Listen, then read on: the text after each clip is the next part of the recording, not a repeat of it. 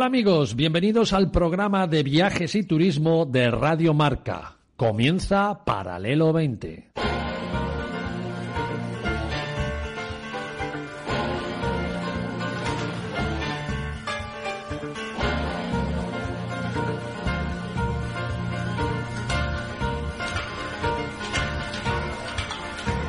Paralelo 20. Presentado por Marcial Corrales y su equipo de colaboradores.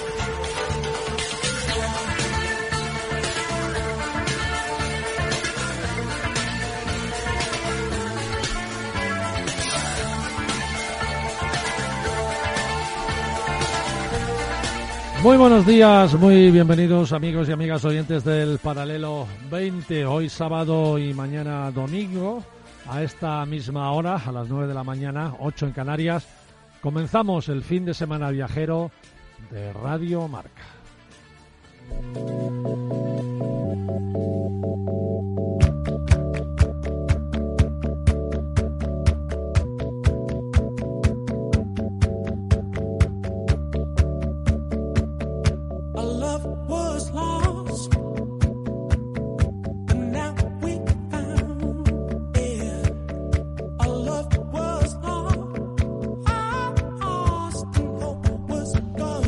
Bueno, bienvenidas Pilar García del Olmo, ¿cómo estás, amiga? ¿Todo Muy bien? todo bien. Buenos días a todos. Adriana Andecochea, de los Andecocheas de Cantabria. Muy bien, y ahora que has nombrado mi tierra, mejor. Joaquín del Palacio. Hola, Marcial, ¿qué tal? ¿Cómo estás, amigo? Muy bien, encantado de estar aquí con vosotros, bien, ya bien te veo. Ahora pasamos unas fotos muy, guapo, muy con las redes.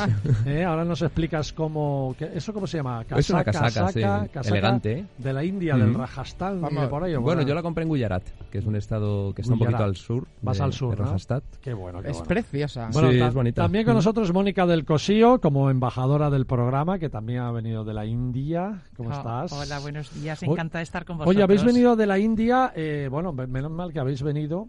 Eh, ya había pasado, bueno, todavía no había pasado nada de esto del coronavirus y tal. Yo ¿no? creo que Porque- ya estaba gestándose, pero todavía no había porque información. Si no, si no, ah, Si no había noticia. Alarma, alarma, Bueno. no os dejan entrar casi Es lo en mismo. España.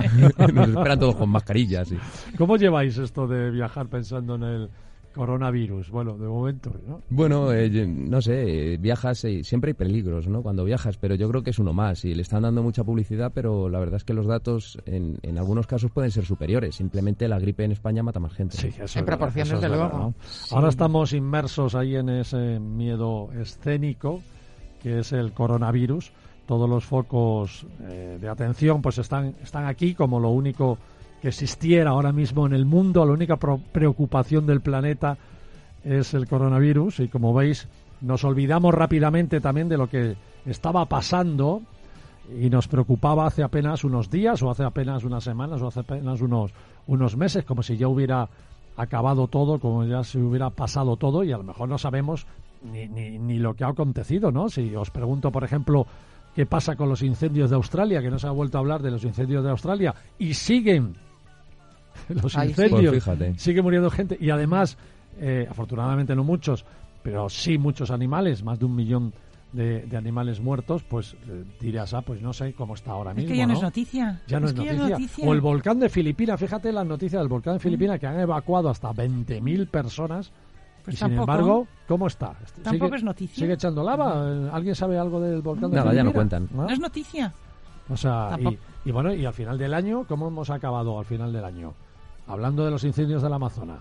¿Y qué pasa? ¿Ya se han extinguido? ¿Y qué pasa después de, de estos incendios? Ahora Bolsonaro acaba de salir eh, esta semana diciendo que se expropian parte de los terrenos de los indios para que empresas entren a explotar el Amazonas. O sea, volvemos otra vez a las andadas Qué pena. y no es noticias. O ¿Y el ébola? ¿El ébola Bueno, que sigue es activo en verdad. el ébola sí que es peligroso. Eso es sí que es Es letal. peligroso. Lo ¿eh? que, lo que pasa es que, claro, Ya no es quizás noticia, está, es el Congo. está, sí, eso. Es una pequeña zona del norte de Kivu. No importa, y, ¿no? Y ya está, ya, ya no es noticia. Bueno, yo lo digo un poco como reflexión, ¿no? Que somos, que yo creo que el ser humano es así, nos sorprendemos por las cosas, eh, nos preocupan de repente ahí muchísimo y de repente también, pues surge otra noticia y desviamos toda la atención a lo último que ha pasado y nos olvidamos de, de lo anterior. Yo no sé cómo llamarlo esto, virtud, eh, yo qué sé, capacidad del ser humano, Hombre, es una forma de defensa, ¿no? desapego, Sí, desapego, desapego, quizás. Desapego ¿no? también. No- Protección. Parece que nos proteges, importan poco Sí. las cosas. Te proteges. O que nos importan las que nos atañen a nosotros, sin las que están lejanas. y Es decir, al final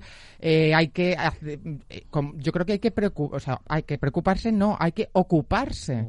Eh, está muy bien todas las eh, prevenciones que se están teniendo con el coronavirus, por supuesto, faltaría más, pero no hay que llegar a esa preocupación y esa Ah, alarma. pero lo que dice porque Joaquín, es lo que estamos la diciendo. viru- o sea, la gripe ya El solo. virus de la gripe Claro. mata a muchísima gente, sin embargo, En proporción. hoy te veo y te digo que estás un poco constipado. sí, Claro. Estoy con la gripe, una Y- cosa y- normal. y no- en proporción por número de habitantes, o sea que es lo que digo, ¿no? Que, que también parece que nos gusta ese alarma Hombre, lo que pasa es y, que es un virus ha, y nuevo. que ha llegado y que ha llegado también virus a otros y no- países. no, sabemos y- cómo reac- va a Claro. reaccionar y entonces ahí no, nos achantamos un poco. ¿no? Yo creo que lo que nos pasa es que tenemos una especie de empatía teatralizada en la que nos guiamos por las tendencias de las noticias, pero no es una empatía real, porque eh, una empatía real no se te olvida de un día para otro. Claro. Entonces somos muy alarmistas, no Nos gusta- ponemos el foco en algo, lo explotamos y luego se nos olvida. ¿Por qué? Porque no- es una empatía, bueno, Pero de yo, show. yo añadiría eso, que está muy bien dicho, eh, de la empatía, eh, que somos como más empáticos dependiendo del país Claro. donde Sí. le toque. ¿no? Sí. También. Claro, Claro. es Ya China.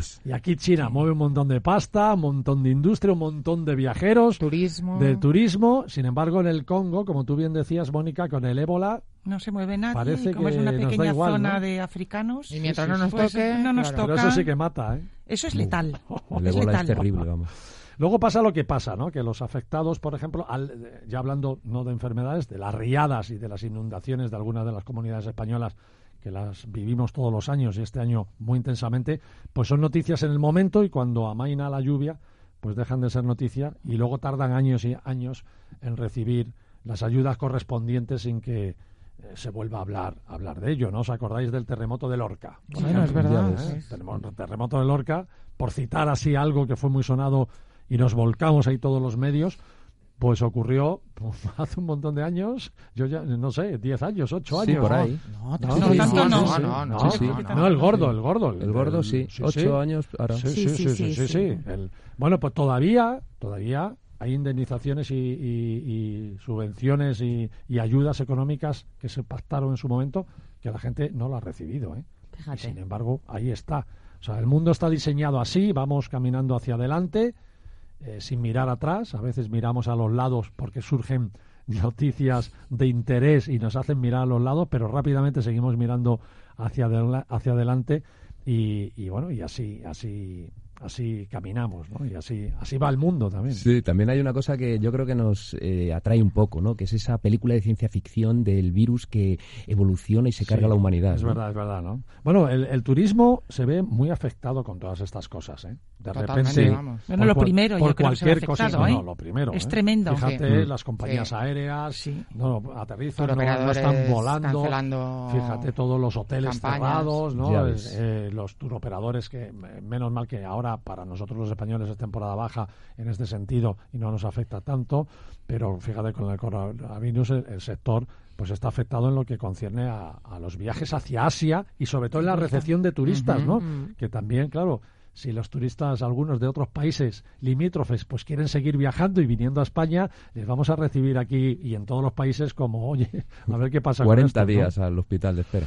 Bueno, esto hace que, que nada separe esta condición del ser humano, pero también yo creo, no sé qué pensáis, que nos vuelve más vulnerables también para todo, ¿no? Olvidar, yo creo que olvidar rápidamente y volver a nuestra normalidad lo antes posible, pues nos hace más débiles y más propensos a cometer los mismos errores, diría yo, ¿no? Y a no dar valor a lo que está pasando, lo cual nos pone en esa línea fina del riesgo por nuestra propia inconsciencia, casi, ¿no? Las ganas de, de que todo pase rápidamente y seguir adelante, pues nos hace que son un poco inconscientes. Sí, nos manejan un poco, pero también es verdad que, eh, bueno, el hombre es un ser social, entonces eh, cuando ocurre algo nos preocupamos mucho, ¿no? Cuando le ocurre a alguien de nuestra especie, pero a veces es un poco absurdo porque es lo que dices tú, nos manejan, nos cambian de noticia y ya nos preocupamos por otra Sí, cosa diferente. Nos, nos manejan, qué bueno. ¿no? Bueno, conclusión, amigos, yo creo que no debemos de olvidar tan fácilmente, aunque a veces sea efectivamente una virtud que tenemos, y recordemos sobre todo que, que las cosas hay que tenerlas dentro y hay que recordarlas para no volver a equivocarnos.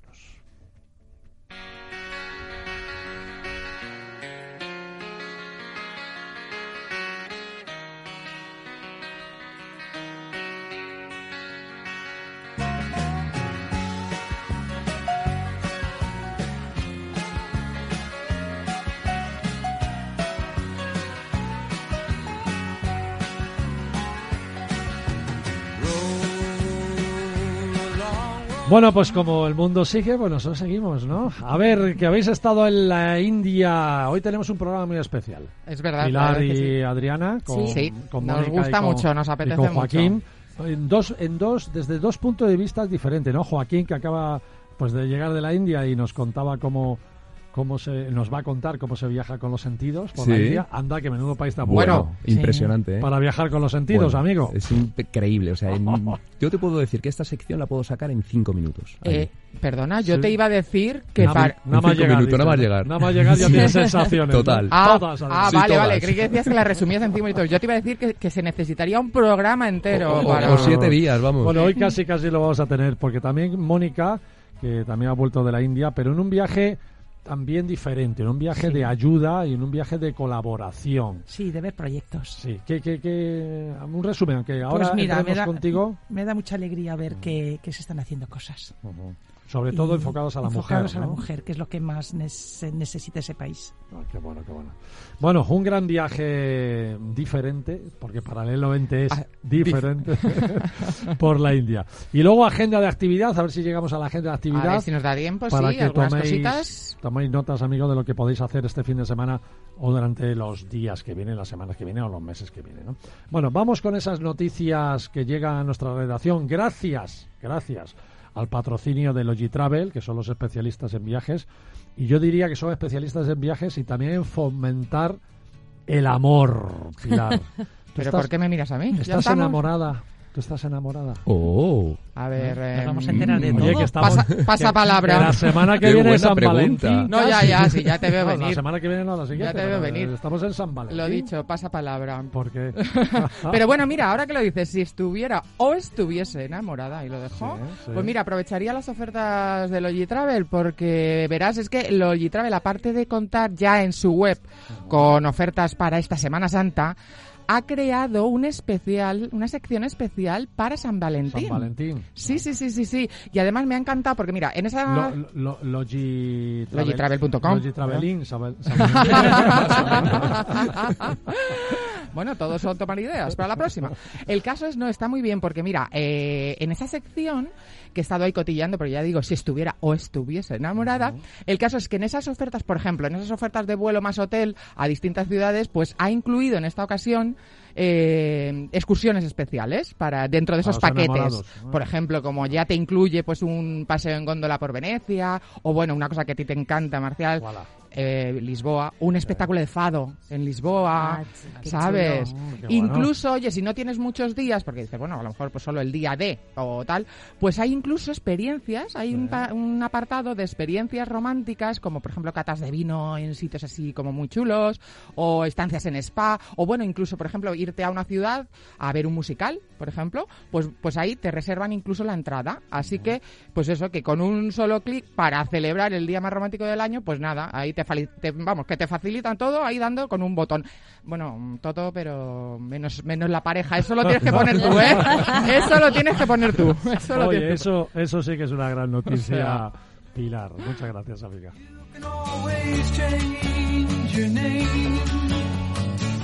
Bueno, estamos de enhorabuena. Se han cerrado las cifras del 2019 y récord de turistas que nos visitan. eh, la mejor cifra de todos los tiempos aquí en España. Madre de Dios, es que llevamos Ya hemos pasado los récord. 80 Sí, millones, eso los te iba a decir. 81, los 82. Yo me acuerdo, Marcial, hace años, ¿no? Llegaremos a los 80 y tal.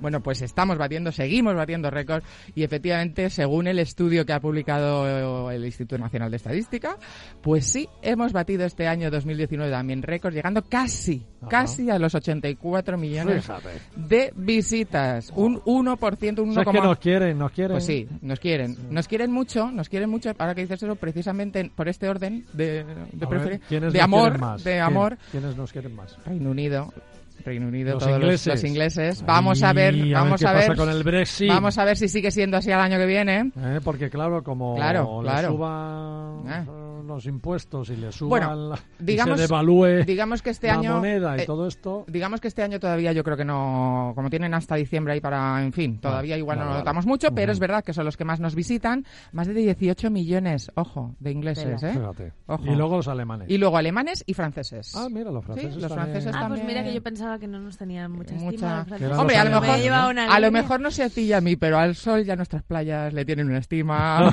que no veas. A y nuestros equipos de fútbol y deportistas no, pero al sol y, y a los no, chiringuitos. ojo, y a nuestro patrimonio, y a nuestro claro, claro, turismo claro, de vinos. Porque, claro. por ejemplo, mira, pues eso, de zonas visitadas, Cataluña eh, sigue siendo el destino preferido para esos visitantes extranjeros, ¿vale? Y seguido de las islas, por eso digo también ese sol, de las Islas Baleares y las Islas Canarias, ahí, segunda y tercera. Y ojo, y una, un dato para terminar, perdóname Marcial, déjame apuntar este dato Sí. muy importante, que aquí siempre lo hemos dicho, que tan importante es llegar al récord de visitas como que esas visitas se gasten o incrementen o que sea un turismo de mayor Y calidad. ha subido también. Y también ha subido el gasto de bueno eh, que hacen los turistas, incluso un casi un 3%, o sea, Más. mucho más que el 1% en o sea, visitas. nos dejan más dinero. Es decir, eh, eso es, Bueno, veo bueno. muy bien. Eso está muy, pero que muy bien.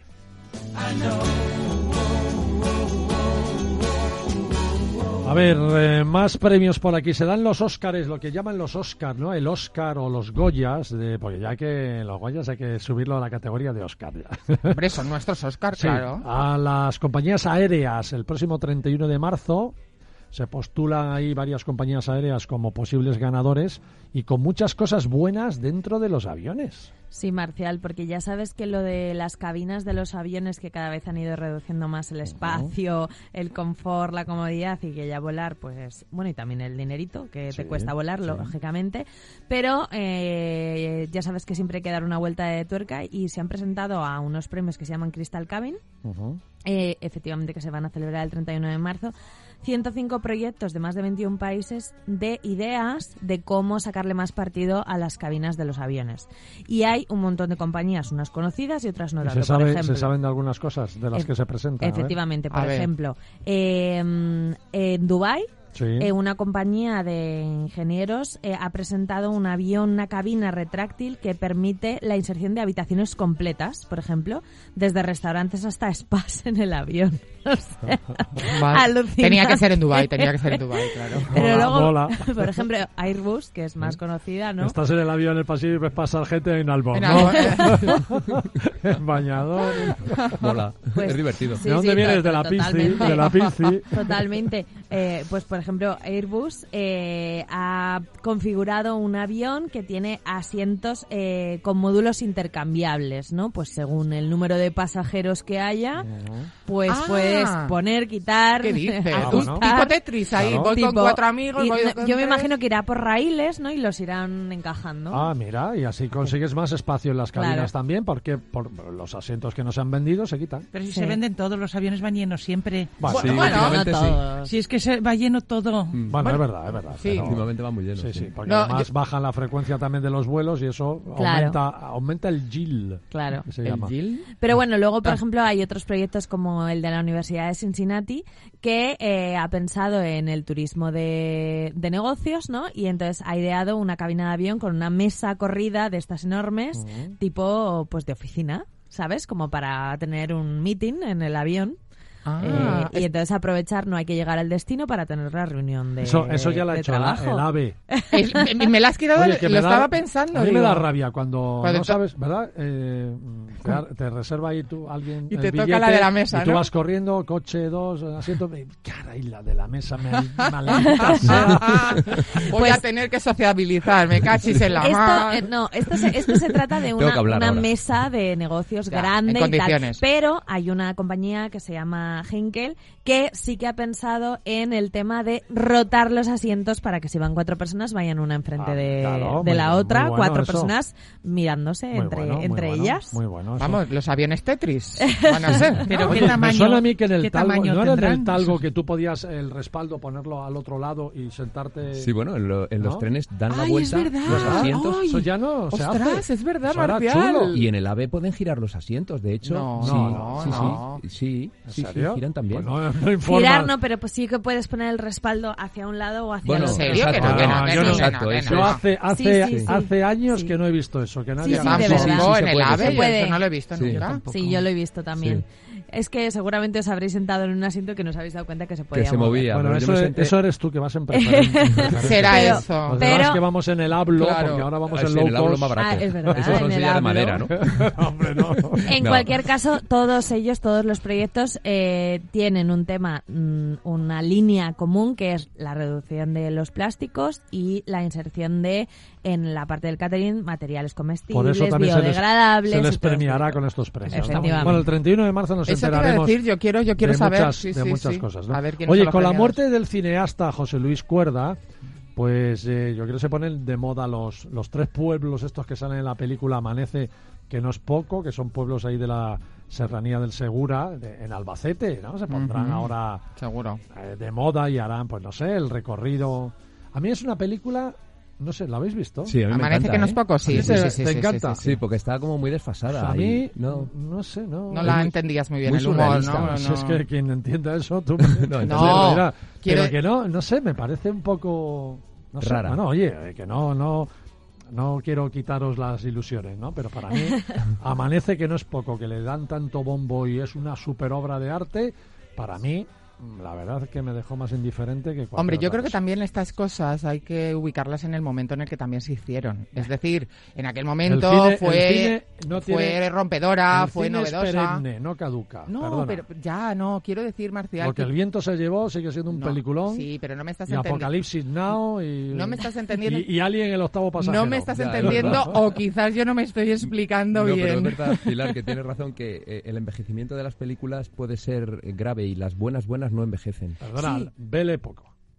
¿Eh? Ah, maravilloso. Belle Époque. Sí. Maravilloso. Belle Époque, perdona, es un película. Está muy bien. No. Pero esto amanece que Yo lo que quiero decir, Marcial, es que en su momento quizá Bueno, tuvo ese no sé. impacto o tuvo ese tal porque e- era algo muy diferente a lo que hasta ahora se había, hasta ese lo que hecho. Yo entiendo es verdad. perfectamente lo que dice Pilar. Mira, Sí. hay películas que nacen para ser una eh, un film cineasta, ¿no? Con premios y tal. Y hay películas que nacen para ser una protesta y una proclamación. Ro- Claro, Entonces, rompedoras. hay películas como esta que nacen con otro Pues muy bien. sentido. Venga, vosotros que vais al cine ahí con ese rollo, porque yo voy al cine a divertirme y a, y a sentir, Bueno. y yo esa película, pues... bueno, pues si no te gusta la película, vete a los pueblos donde Eh, fue Claro. rodada, que ahí al Lietor. menos vas a disfrutar de unos entornos naturales maravillosos. Muy Efectivamente. Muy diplomática.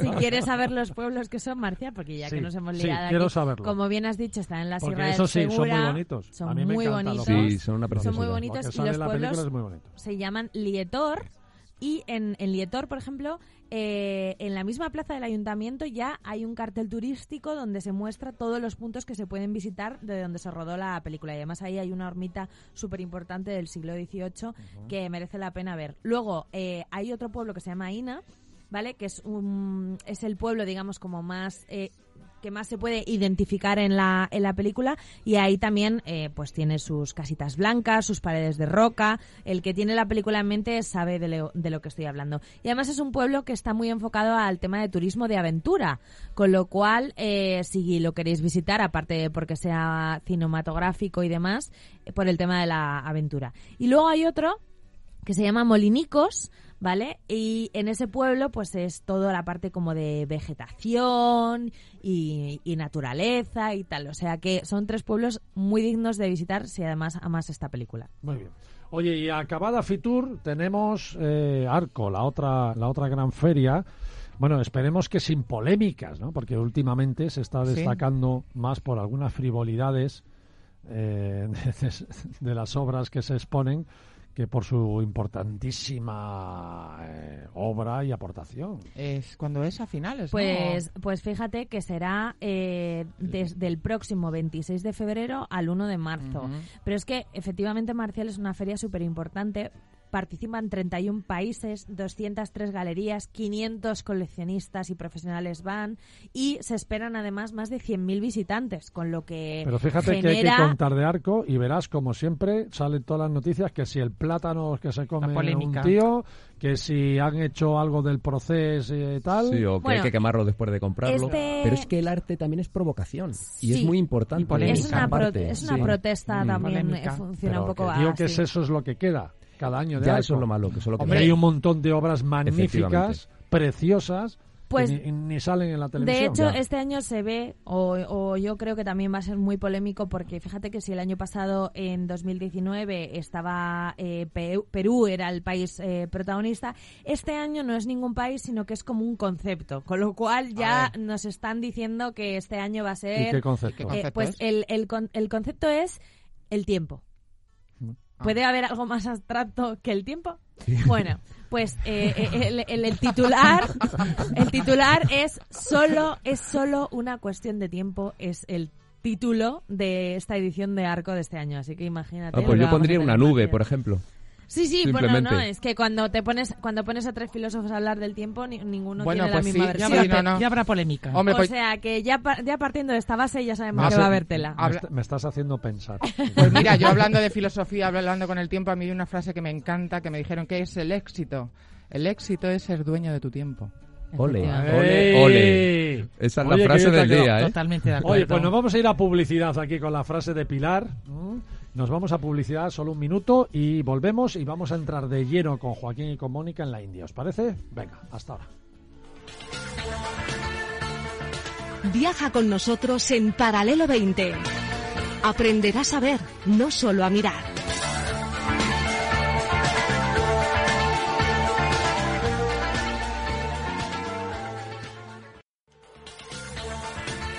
Un viaje diferente con Paralelo 20.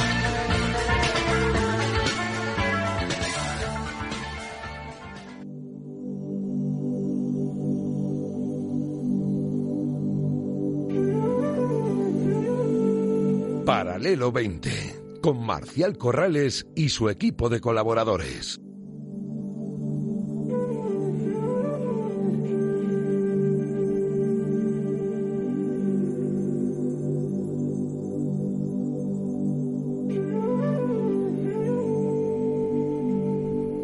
¿Cómo estáis amigos? Bienvenidos después de este pequeño corte publicitario y qué tranquilidad. Me apetece estamos, un té. Tranquilidad. Eh, vamos a hablar de la India.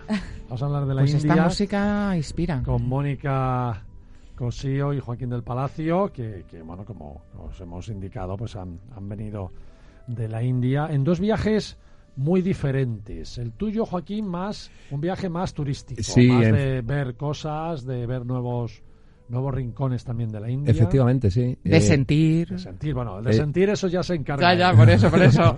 Sí, la verdad es que allí es muy fácil, ¿no? Eh, cuando yo llevaba el primer día no sabía qué apuntar para, bueno, porque hay miles y miles de sensaciones y de estímulos, ¿no? De hecho, la calle te estimula en la India, ¿no? Es una forma de, de vivir. Tienes que ir pendiente de todo, pero cuando tú ya te integras dentro de ese ambiente, te darás cuenta de que puedes fluir com- como ellos, ¿no? Y ellos fluyen, a pesar de que la calle sea caótica, pero manejan su espacio. Bueno, hablaremos de esto luego más adelante, Qué bueno. porque es una, es una sensación muy Pero es verdad que desde que aterrizas y ya sales del aeropuerto de Delhi, Ya lo sientes todo. es espectacular. Sí. Y como llegues, como yo en algunas ocasiones he llegado de madrugada, casi antes de amanecer, aunque Delhi es una ciudad que no duerme, pero tú sales del aeropuerto y ves alrededor del aeropuerto y en las calles la gente durmiendo en el suelo. Sí. Se hace buen tiempo, ¿eh? Sí. Porque creo que te, te ha hecho frío, ¿no? Y incluso haciendo frío también duermen en la Sí, calle. ¿eh? sí, ¿verdad? Y viven en la calle. Tienen Pero nada más salir del aeropuerto. O sea, Sí. nada más salir del aeropuerto te cualquier encuentras lado. un montón de gente durmiendo en el suelo. Y tienen muy dices, buena cara. Alucinante, macho. Están sonrientes, son felices. Sí, sí, sí. Es otro concepto, es otro planteamiento de vida. Sí, otra actitud, ¿no? Mm. Bueno, ¿te ha hecho frío? Eh, me ha hecho mucho frío. Sí. Dices que el mayor frío que has sentido Eh, nunca. sí, fue. Fíjate eh, qué curioso. Sí, precisamente una de las de los días nos levantamos muy pronto para hacer un safari y ese día fue terrible terrible el frío. O sea, yo creo que es de los días que más frío he pasado en mi vida, sí. Qué bueno, qué bueno. Y Mónica, Mónica Cosío, que, que además ha hecho un viaje diferente, un viaje de compromiso. Sí, un ¿no? viaje más solidario. Sí, sí. Es la tercera vez que iba a la India. ¿Cómo ha sido eso? Bueno, yo quería un viaje diferente. No solamente de turismo, que también siempre hay, pero es diferente. Sí, aunque se vayan a hacer cosas buenas con ONG, Claro, siempre visitas claro. el donde siempre hay estás visitas, claro. siempre hay visitas. Pero bueno, esto era más enfocado un poco a, a que hay mucha gente haciendo muchas cosas buenas y fundamentalmente al tema de, de hacer de empoderamiento un poco de las mujeres y de escolarización de los niños. Eh, también estuvimos visitando un centro de rescate de, de elefantes, Qué bueno. eh, animales heridos. eh, que... Vamos a entrar un poco contigo. ¿Cómo, cómo, ¿Cómo surgió esto? A ver, porque tú tienes, tú de, de hecho, y lo has dicho en este programa, eh, haces muchos viajes en plan ONG. De hecho, tú también Tengo una defiendes- ONG en Uganda. Tienes una ONG en, En en Uganda, que vas, sí. vas a ir dentro breve, de nada. En dos días Claro. o tres, sí, me voy ya. Entonces, tú tienes eh, bueno, ese espíritu y resulta que se te acercó alguien y te dijo, oye, Sí, a través del blog. Necesito que veas qué tenemos en la India. ¿no? Efectivamente, a través del blog eh, me escribió una chica que se llama Olga Ortiguela de Intulite India. Me dijo, Mónica, veo que a ti te gustan los proyectos, vamos, que estás muy metida en proyectos eh, Solidarios. sí. solidarios y me gustaría que vieras que, que, bueno, que estamos haciendo cosas en la India y cosas buenas. Y le dije, en cuanto tenga un hueco voy, busqué el hueco y me fui para allá. A pasar frío también, por cierto, Joaquín. Sí, Pasé no mucho extraña. frío. No sé por qué me da que no te eh, no, no mucho tardase frío. mucho en, bus- en buscar el hueco. Pero me costó porque tengo siempre, como viajo todos los meses, tenía ahí, bueno, pero encontré un huequito. Y me fui para allá. Y nada más llegar a Delhi, ¿cuál es mi sorpresa? Que lo que nos está esperando es una chica taxista. Ah, sí. Una chica taxista. Están formando mujeres en un programa que se llama Women in, Wheel- in Wheels, eh, Women con ruedas, Sí. mujeres con ruedas y mujeres dentro del turismo, Women Tourist. Están montando, un- eh, formando un programa. Hay ya cuarenta y tantas mujeres taxistas en Delhi. Fíjate. Cosa que bueno. en, Delhi, ¿eh? pero, en provincias es a más ver, difícil. Una cosa que se me escapa y que se nos escapa ah, cotidianamente. Eh, la mujer, sabemos el problema de la mujer en la India, ¿vale? Y s- el problema de las castas y de las, de las etnias y todo este tema. Pero la mujer en la India le pasa como a la mujer en, en Arabia, es decir, ¿no la dejan conducir o sí las dejan conducir? A ver, es, es cultural. El 95% de esos puestos de trabajo, sobre todo dentro del mundo del turismo, es para los hombres. En mujeres guías, que también en este programa han preguntado a las chicas taxistas si alguna se quería convertir en guía, y hay 18 de ellas que han dicho que sí, y han empezado Porque un curso todos para los ser guías, Son la hombres. mayoría son hombres, ¿no? De hecho, si sales de Delhi, este La programa ya no lo ves. Eh, se está implantando en Delhi porque, bueno, es la capital, siempre es más abierto y es más fácil. Luego ya en provincias, en los otros sitios que hemos estado, ya no había ni mujeres taxistas ni mujeres guías. ¿eh? Fue fundamentalmente el Delhi. Pero ahí había otro tipo de programa también. En la India rural, en Jaipur, por ejemplo, tienen un programa que era en un principio un orfanato, que el gobierno indio cambió las leyes de, del tema de los huérfanos, que ya se pueden adop- adoptar más fácilmente, y eso cerró como orfanato y se ha creado, en, es un centro para escolarizar a niños del mundo rural, que es más complicado escolarizar que en una ciudad, con un programa de 7 a 7, los recogen a las 7 de la mañana y los dejan a las 7 de la tarde en sus casas, pues con es- escolarizados, con comida, con merienda, con deporte, y al mismo tiempo las madres, eh, ahí unas cuantas en su casa y otras en el centro, están haciendo un trabajo de estampaciones de telas, que es muy famoso en el, vamos, que es muy conocido en el Rayastán. O sea que dando salida un poco a todo esto. Yo eh, quiero hacerte una pregunta, Mónica, porque cuando hablamos que el problema de la mujer es algo cultural, eh, muchas veces no hablamos de que es algo cultural del hombre hacia la mujer, sino que la mujer, cuando tú me dices que hay 40 mujeres taxistas, es porque no hay más mujeres que quieran ser taxistas. ¿Me explico? O sea, la mujer realmente también está inmersa en esa cultura. No, no, es que supuesto. quiera salir, no, No. todas ellas quieren salir de Claro. ahí. Y son chicas No es, jóvenes no es que todas. quieran hacerlo y no les dejen, sino que ellas mismas mm, No quieren. no Sí, quieren. un Pero tema porque- cultural. o ¿cómo no lo conocen. Porque culturalmente nunca se ha hecho claro, y van claro. No, por eso era mi pregunta. Sí, que porque, no es un ejemplo, tema de que te prohíban. En Arabia, Sí. la mujer quiere conducir, pero no la Claro. dejan. No, no, no, Claro. no, no. Pero en la India No. no, no tienen esa A ver, prohibición. vamos a ver. Eh, tienen y no tienen. Por ejemplo, en el campo, lo que te estoy contando al principio, y quisieron traerlas al centro para que hicieran el trabajo de estampación de telas. Eh, los maridos no querían que salieran del pueblo. Entonces lo que hacían era Pero que eso ha pasado en España. Eso te iba- ¿eh? es que Sí, lo estaba sí, sí, pensando no, ahora estamos- no- no nos Claro. vamos muy lejos. No, no, no, Hace no, no, 50 no. años. Eso de Hombre. que estudia tu hermano y tú no estudias, Claro. porque tú Claro. a coser, tú Por estudias. supuesto, sí, Claro, sí, ha claro, sí. pasado claro. aquí, O sea, vamos. que es un tema cultural, Estamos hablando no, que en digamos, los años 60, en los, en bueno, los mis 60, abuelos, sí, sí. Pero los lo que 60 está muy todavía bien estábamos. es que se intente salir de eso. No, no, A mí me parece claro, maravilloso claro. que, que chicas jóvenes quieran ser Claro, taxistas. claro, Pero claro. tiene valor lo que ha dicho ser- Adriana, ¿eh? Claro, claro. Tiene Sí, sí, por supuesto. Y esas Hay que son cambiar todas esa chicas cultura. jóvenes, ¿eh?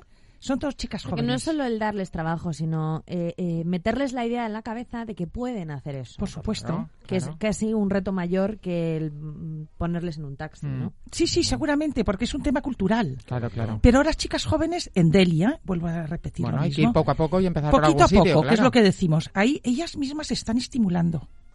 Y ahora han dicho, ¿alguna quiere ser guía? Oye, pues 18 de ellas han dicho que sí. Vale, eso lo has descubierto en, en Delhi y luego en Jaipur, el tema de los, de los De lo que es- niños y las madres que Ujú. las dan trabajo contando. y las dan un, un quehacer diferente. ¿Qué más has...? En, en Agra hemos estado viendo pues el proyecto de las eh, mujeres que se llaman eh, Shiros Hanhout, que son las mujeres que las queman la cara con ácido, pero se han unido entre ellas y, y han montado una asociación muy interesante. Han creado dos cafeterías, tienen un bufete de abogado que ahora las defiende, porque antes eh, eso quedaba prácticamente impune.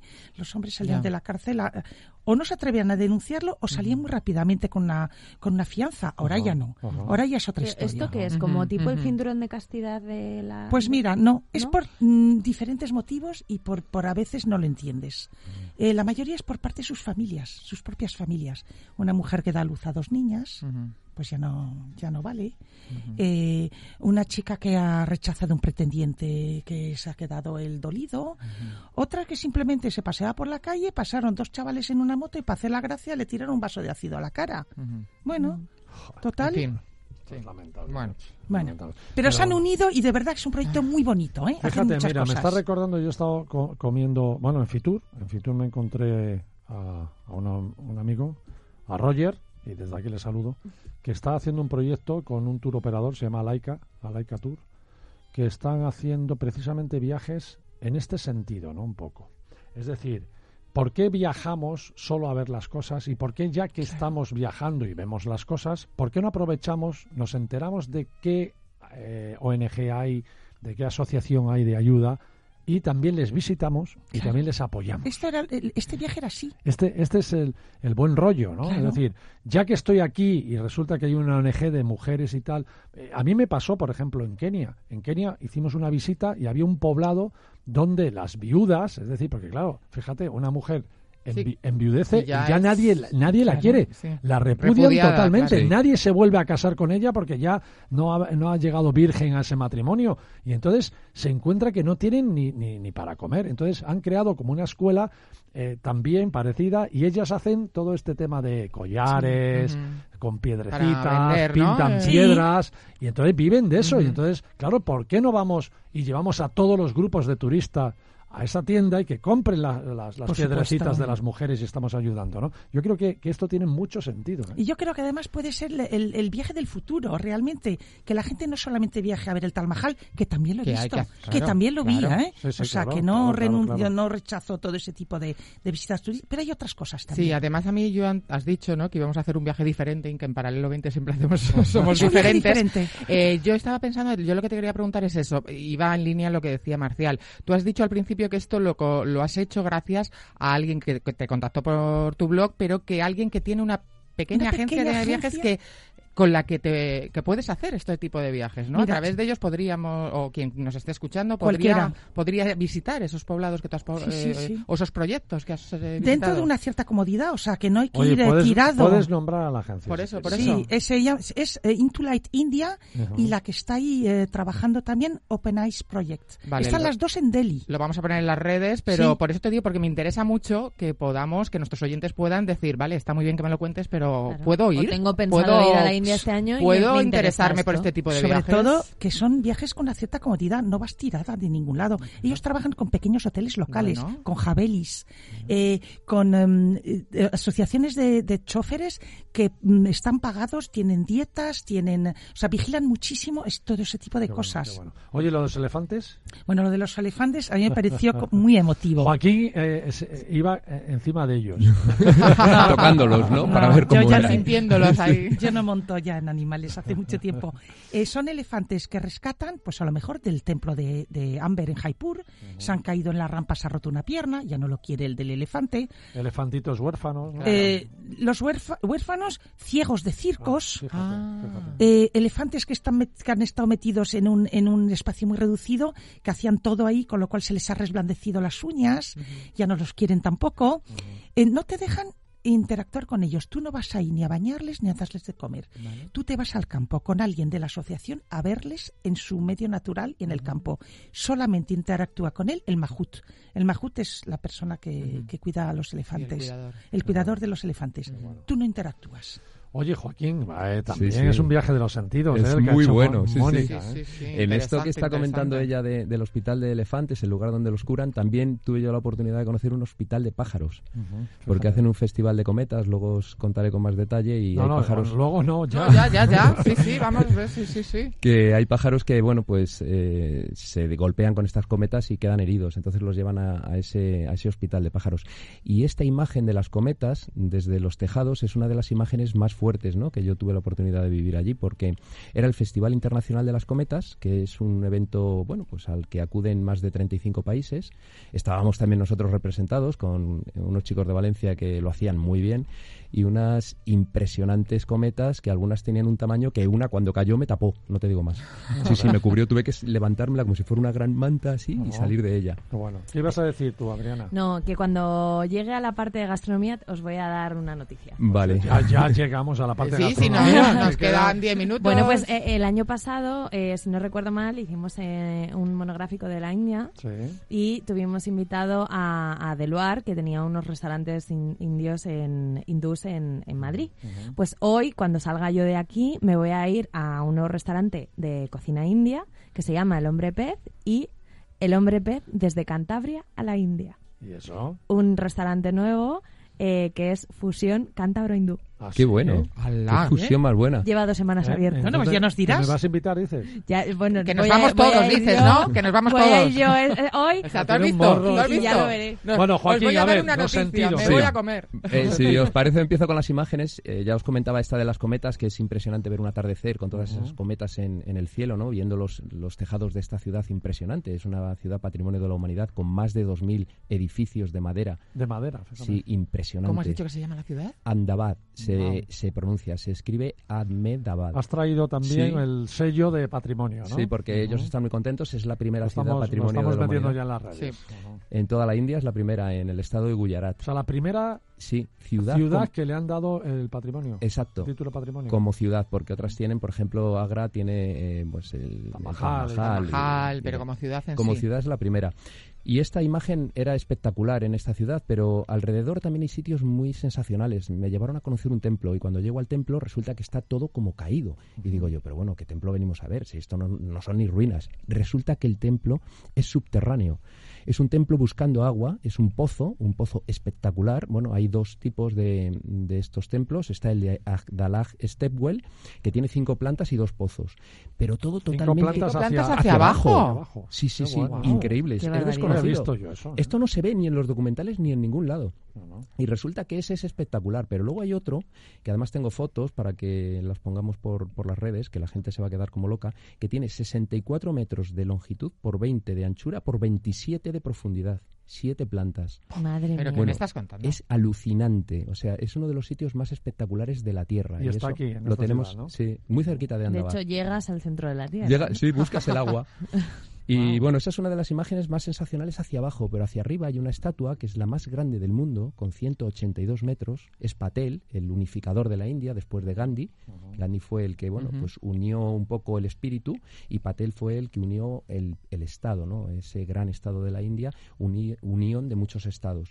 Bueno, pues con pedestal llega a los 240 metros, se ve a kilómetros, impresiona cuando lo vas viendo, pero cuando llegas allí y tocas ese material, cuando tocas ese bronce, que tiene una aleación especial para que cuando se oxide, ahora lleva dos años simplemente y está todavía nuevo, cuando se oxide adquiera un color verde especial, cuando lo tocas es como cálido, es un, es un material cálido, es, es cercano, es como la piel. Se la nota un poco fresca porque no deja de ser metal, pero es como cálido, es como, como tierno, ¿no?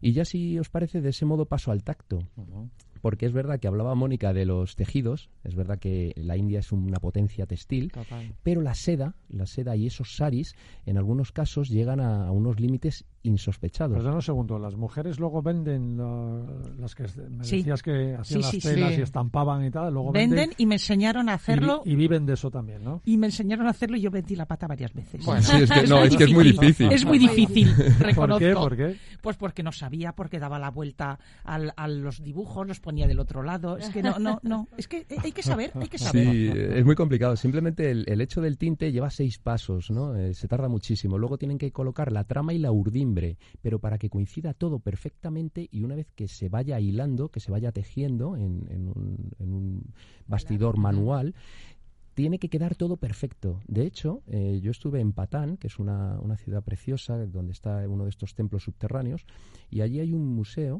y el artesano me dijo que sus saris habían llegado en Canadá y en Suiza a venderse hasta por un millón de euros. Estamos hablando de verdaderas joyas. Cinco metros y medio de longitud, un metro y pico de, anchura, con un detalle espectacular, hasta el más mínimo detalle pequeñito en esos hilos de seda que ellos van trabajando y así se elabora. O sea, algo que a nosotros nos puede parecer simplemente un tejido es una de las joyas más grandes de la humanidad, así de claro. Y bueno, en este en este en esta tesitura del tacto, aparte de tocar esa seda, pues también tuve la oportunidad de darme cuenta de, de, ese espacio que ellos negocian. Os hablaba antes, ¿no? Ellos van como de forma caótica por la por la ciudad, van caminando tanto en coche como andando de una forma muy caótica, pero controlan el espacio hasta unos límites insospechados. Nosotros tenemos una parte cercana a nuestro cuerpo que es forma parte de nosotros. O sea, si a ti te ponen la mano a dos centímetros de la boca, esa parte es tuya, aunque sea aire. Bueno, nosotros tenemos un espacio grande alrededor de nuestro cuerpo. Los occidentales nos repelemos normalmente, no queremos estar muy cerca, no nos tocamos. Ellos normalmente eso lo reducen hasta pocos centímetros, pero no se llegan a rozar, no se llegan a golpear y si se rozan es muy suavemente. Puede haber miles de personas en la calle visitando un mercadillo, pero ellos pasan y se controlan, incluso aunque pasen motos, tuk-tuks, coches, eh, cualquier cosa, pasan rozándote suavemente. ese tacto, ese tacto tan sutil solamente lo he encontrado en la India. Y ese tacto tan sutil es parte de lo que también forma esa sutilidad, ese Bollywood que nosotros vemos cuando vemos el cine. Y su música suena así. La sutilidad que escuchamos aquí en la música, que continuará continuará eh, sonando durante un rato, eh, bueno, pues es esa sutilidad que podemos encontrar también en el olfato, ¿no? El olfato en la India, eh, bueno, pues eh, disfruta, pero no lo tenemos acostumbrado. El olfato nuestro, el occidental, llega allí y no se entera mucho, percibe mucho, ¿no? Muchas sensaciones, muchos Eso Hace que mucha, mezcla. Mucha gente eh, diga, la India... Huele mal. No. Sí. o sea, me gusta, o, te gusta mucho o no te gusta, ¿no? Claro. tiene término medio. Pero si la entiendes, te encanta, te vuelve loco, porque puedes descubrir, así como en la calle, puedes descubrir un montón de, pasajes y un montón de, de situaciones, en el olfato puedes descubrir un montón de percepciones. De hecho, el olfato eh, llega un momento en que va divirtiéndose por la calle, ¿no? Porque va encontrando ese perfume, va encontrando esa, eh, bueno, pues esa flor o ese cocinamiento, esa cocina que están trabajando o esa tienda que está vendiendo, por ejemplo, especias, ¿no? Bueno, pues ese olfato, yo descubrí el árbol sagrado, que es el tulsi, es un árbol que huele como a menta, a tabaco. también, Mónica? Sí, sí, Con hojita pequeña y me dijeron, me vieron tan apasionado allí disfrutando, oliéndolo, que me dijeron, al árbol. te lo puedes comer, me dijeron. Es que el olor a India es, olor a India. Sí, y lo tomé y no es lo mismo, huele mejor que sabe Pero, por ejemplo, los templos, los templos queman barritas y, y, huelen, huelen de maravilla, ¿no? Cuando entras. Y suenan los templos también, ¿no? Porque están allí como con sus rezos y sus cantos. Y el anís. Estuve precisamente en esta en este festival de, de, de las cometas y te dan anís mojado en agua, Sí. que a mí me daba un poco de miedo porque el agua ya sabes que puede Sí, no ser buena para los occidentales, pero bueno, la probé. Y es un sabor que se te queda ahí en la boca, lo vas masticando y vas sintiendo, ¿no? Que te vas integrando dentro de ese, de ese ambiente de, de la India. ¿Y que es anís con agua? Eh, es anís, no, pero es anís de la planta. Una palomita, es una No, palomita. Es, es la planta, Es la, la propia, propia planta, planta. Sí, es la Ah, la planta. el frutito de la Sí. planta que sale Son así las hojillas. como compuesto Ah. y lo mojan un poquito y te lo dan, ¿no?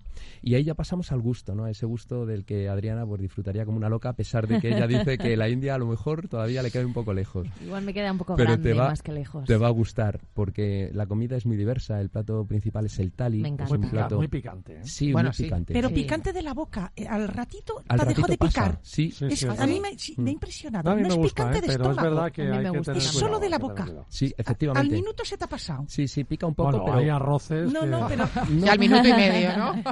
pero sí, Pero no se es te pasa enseguida. No, No, es, no es es de la boca. Sí, es picante, es verdad que Sí, todo pero bueno, hay que avisar que, pero se toma con sabor, o sea, es un picante que no te deja dormida la boca, ¿no? Para nada. No, a mí me gustó y bueno, me ha pasado muchas veces. En México cogí gusto por el picante, en otros países no cuál. México He acabado de él. Son más Sí. asesinos Sí, todavía. son muy criminales. Es mucho peor. Son muy criminales, pero en, la India he disfrutado mucho del picante. Y además, no solamente eso, sino también de la luz samosa, que es una especie Mm, de, de empanadilla de patata que nos recuerda mucho a la, a la tortilla de patata nuestra. Pero hay una cosa muy curiosa en, en Gujarat, es que son vegetarianos y además hay ley seca. Y eso yo creo que en parte les hace ser tan felices como son, ¿no? No les hace ser tan violentos, ¿no? El depredador come carne eh, y es más agresivo, el herbívoro es mm, come solamente hierba y es como más paciente, ¿no? Eh, bueno, en este caso yo creo que tiene algo que Y ver. lo has notado en la gente, eso, Sí, no sé. sí se nota, sí. Sí se nota, eh, bueno, porque ellos son muy tranquilos, ¿no? Y No hay agresividad. no hay ¿eh? nada de agresividad y son muy seguros, es un país muy seguro, que eso es muy importante. Y bueno, también como anécdota tengo que contar un par de ellas. Una, que yo tenía un grillo dentro de la habitación, tan insistente que le consentí dos noches. A la tercera no digo lo que hice, pero el pobrecito pasó mejor vida. y luego eh, el momento extrasensorial, ¿no? Ay, sí, por favor. que este, bueno, pues tuve la oportunidad de vivirlo metido dentro de este, de este ruido que vamos a escuchar ahora, este ruido ensordecedor. El caos urbano, ¿no? Sí, pero es ensordecedor al principio, luego se mete dentro de ti y no lo escuchas, no te molesta. Yo creo Y que de te hecho, el- sí, te estresa, te estresa mucho y yo pensaba todo el tiempo en correr por la ciudad, cruzando la calle y yendo todo el tiempo deprisa, pendiente de todo. Me dijo un chico de allí. Pero esto está de fiesta, ha habido partido de no, fútbol. es ¿o así todos los días, a todas es las así, horas. Es así. Sí. Y me dijo un chico, dice, no, aquí lo que tienes que hacer es cruzar la calle muy despacio. Y entonces cambié el chip, me di cuenta de ese ritmo que llevan y ellos te esquivan. Entonces empecé a cruzar la calle despacio, pasaba un tuk-tuk por detrás, una moto por delante, un coche a toda Una leche bici. a 5 metros, una bicicleta, un autobús, pero, Pero nadie por encima, ¿no? nadie por encima. Y me di cuenta de que tiene un ritmo, de que la ciudad tiene un ritmo, ¿no? Tiene un ritmo, tiene una distancia, que eso es lo que hablábamos antes con ese espacio, y tiene pues ese flow, ¿no? Que cuando tú lo dominas eres muy capaz de ir andando entre ellos porque ellos cuidan de tu espacio. Es Claro, justo al revés sí. que lo que pasa aquí en España. Nosotros cuidamos de nuestro propio espacio. Tú llegas a un semáforo y te preocupas de parar para que no te den el golpe a ti. Pero allí, si ven que alguien se va un poquito hacia un lado, lo esquivan, Sí. le tocan un poco el pito, se preocupan por tu espacio. Sí, que una vez que te Qué metiste, bueno, ¿no? Eh, y entendiste esa fui feliz. Te, te fuiste Oye, muy ¿cómo feliz. me Eh. gusta este, esta forma de verlo? A mí también, da gusto escucharte, Joaquín. Diferente, fíjate, de lo que acabas de decir, ¿no? Que la gente se preocupa de tu espacio. Es decir, están Precioso. atentos a por dónde vas tú para esquivarte, para no chocar contigo y tal. Y, es algo que no, no percibimos normalmente cuando nos vamos de viaje. Eso, entre otras cosas, es lo que mejor me he traído de la India. Fíjate, qué, qué chulo. Mónica, estás totalmente de acuerdo, ¿no? Totalmente, me pasó exactamente igual. Los primeros días estaba ahí cruzando totalmente Como loca. estresada y luego le dije a mi prima que iba yo con... Digo, oye, Así morimos. vamos a relajarnos, Vamos pero a- si no nos van a pillar, nos van a evitar. Yo no he sentido eso en la India porque voy escoltado. sí. Porque tú eres don Marcial. Ah, bueno, bueno, bueno. Yo todavía hay categoría. Presentador del mejor coches. programa de viajes y turismo. la policía india aparta los coches. Fíjate, voy a decir una cosa, eh, porque tú lo, lo has dicho, has dicho India y luego has rectificado y has dicho hindú. Son indios, ¿eh? Hindú es El- la religión. La religión, claro. Pero los de la India Claro, son claro. indios. La gente Mm. dice, no, las de la India son hindús. No. Hindúes. No, no, no. Hindúes son los de que hacen la religión hindú. Hinduista. Hindui- los hinduistas. Pero los habitantes de la India El son indios. indio. Son Mm. indios. O sea que se puede decir indio perfectamente. Perfecto. Muy bien. Oye, genial. ¿eh? Oye. Vaya programa más raro que hemos tenido. Sí, muy indio, ¿no? Diferente, como paralelo Distinto, 20. claro. Me encanta, hablando del me espacio, yo estaba en un tuk-tuk. Sí, sí, dime, dime. Sí, sí, sí. Estaba en un tuk-tuk y es que me dio la impresión que el del tuk-tuk de al lado se iba a sentar en mi rodilla. Exacto. Pues no. No. Pues no. No, pasa a un Bueno, centímetro de ti. Bueno, bueno, no sé, ¿eh? que estás de muy, buen- de muy buen ver, Mónica. sí, sí, a lo mejor hay que tener cuidado. Bueno, amigos, gusto, de verdad. nos vamos así de Paralelo 20. Siempre, siempre os decimos, veniros a divertiros a Paralelo 20. Pues mira, nunca mejor dicho. Mañana seguimos, ¿eh? 9 de la mañana, 8 en Canarias, aquí en el programa del domingo. Así que os espero, por lo menos a ti, Pilar, y a ti, Adriana. Mónica y Joaquín, muchísimas gracias por Igualmente, el, por el sábado, por el sábado de hoy. Gracias a vosotros. Un viaje diferente con Paralelo 20.